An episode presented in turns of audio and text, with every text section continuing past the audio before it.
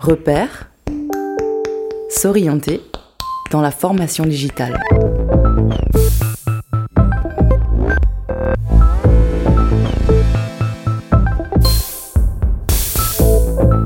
Repère.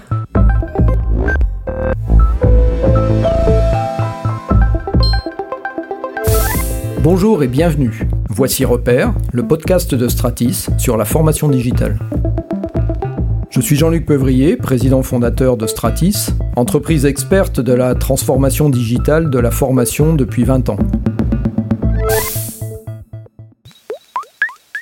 Aujourd'hui, je vous propose de regarder ensemble ce qui fait bouger le monde de la formation. Comment, de l'expérimentation de nouvelles méthodes pédagogiques à la structuration de l'offre de formation elle-même, les choses sont-elles amenées à évoluer? Si vous vous attendez à ce que je réponde à cette question par c'est grâce au numérique, vous allez être déçu. Car si le numérique nous donne aujourd'hui l'opportunité de changer nos manières d'apprendre et de disposer d'une offre ouverte au plus grand nombre, ce n'est qu'un moyen, voire un résultat. En aucun cas une cause. Dans bien des domaines, les changements profonds sont provoqués par des phénomènes de rupture. Guerre, urgence climatique, crise financière ou sanitaire, etc.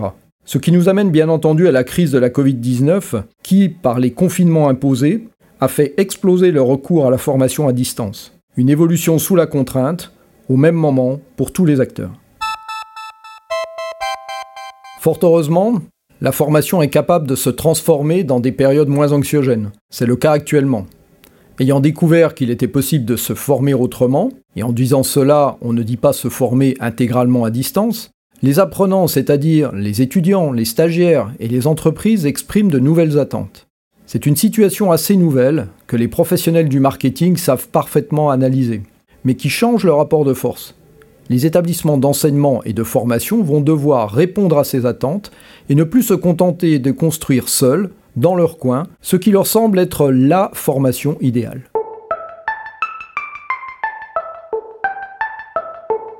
D'autres l'ont bien compris. Ils viennent le plus souvent d'horizons très différents, de la recherche scientifique, des sciences cognitives, de l'industrie, de la communication, voire du e-commerce. Ils déboulent sur le marché avec des solutions qui se veulent disruptives. Si cet adjectif est quelquefois en décalage avec la véritable teneur de l'offre, force est de constater que les entreprises de la EdTech proposent quelque chose de nouveau. Nous les retrouvons avec des solutions d'apprentissage immersif, d'intelligence artificielle, avec des applications issues de la recherche dans les neurosciences, etc. En France, l'enseignement initial comme la formation professionnelle sont fortement encadrés. Par l'État et ses différents ministères, par les collectivités, ou encore par les organisations professionnelles. En fixant le cadre juridique, en définissant son contenu dans des appels d'offres ou en participant au financement de la formation, ces différents acteurs sont en capacité d'orienter le fond et la forme de l'offre de formation sur un territoire. La loi n'est toutefois pas toujours à l'origine des évolutions. Par exemple, la réforme de la formation professionnelle en 2018. En reconnaissant la forme à distance comme une modalité à part entière d'un parcours de formation, elle n'a fait qu'entériner des pratiques expérimentales ou hors cadre déjà anciennes. Mais en accordant cette reconnaissance aux formations multimodales, la puissance publique invite ainsi les plus frileux à prendre le virage. Derniers acteurs de la transformation, les facilitateurs. Ce sont celles et ceux qui, inlassablement depuis des dizaines d'années, prennent leur bâton de pèlerin pour sensibiliser, expliquer, convaincre. Sans ces accompagnateurs qui guident vers d'autres chemins, point de changement. Qui sont-ils? Des associations, des cellules d'innovation intégrées à des entreprises ou à des organismes de formation, des enseignants-chercheurs, des entrepreneurs, mais également de simples individus engagés.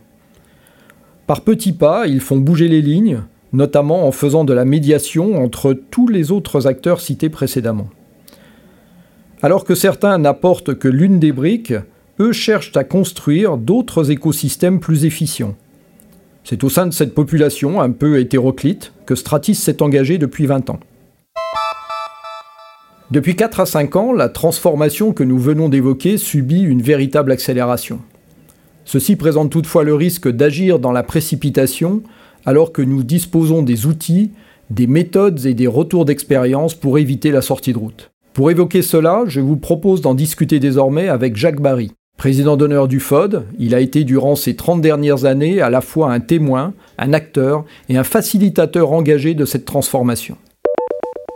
Jacques, la formation multimodale et particulièrement sa modalité à distance est désormais reconnue sur le plan juridique. Sur quoi pouvons-nous agir désormais pour qu'une véritable transformation de la formation s'opère? Je veux dire de manière profonde et durable. Je pense déjà que les, formations à distance, ce ne sont que des modalités. L'important, c'est l'acquisition de la compétence qu'on doit arriver à développer. Et déjà, de ce point de vue-là, il y a une, caractéristique française qui est que ce, ce champ du développement de la compétence est divisé en tronçons. Par exemple, en France, la formation continue est très séparée de l'enseignement initial. De la même manière, le champ du travail est complètement séparé du champ de la formation. Alors qu'on voit bien qu'il y a de plus en plus de formations qui ont tout intérêt à être euh, liées au travail, mais ça reste un peu marginal. Alors il y a des évolutions dans ce sens, l'apprentissage est un, un de ces éléments d'évolution, euh, mais tout ça fait que ce qu'on appelle le, le, monde de la formation continue aujourd'hui est finalement un petit monde restreint par rapport à la totalité euh, du champ du développement de la compétence dans notre pays. On restreint nos capacités à force d'avoir restreint un champ. Euh, là où ça se voit, par exemple, c'est au niveau de l'utilisation euh, de la recherche pour la qualité de nos formations, où finalement on, on laisse de côté toute une série de recherches qui sont pourtant très intéressantes et on ne retient que des recherches qui sont ciblées sur notre petit créneau.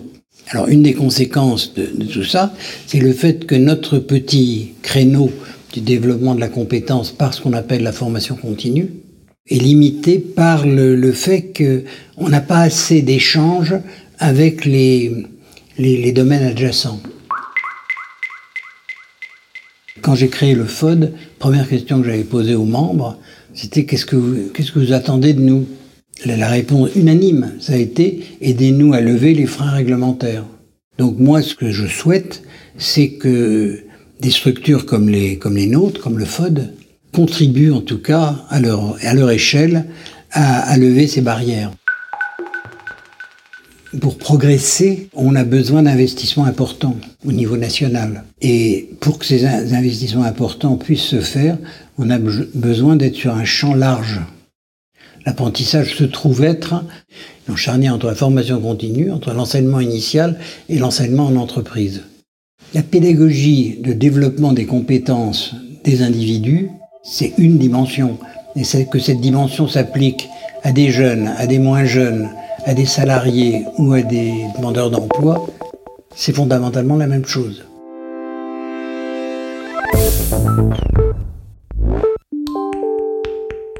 Pour aller plus loin, abonnez-vous à la page LinkedIn de Stratis. Vous pourrez y consulter de nombreux articles sur la formation digitale et vous tenir informé des dernières évolutions.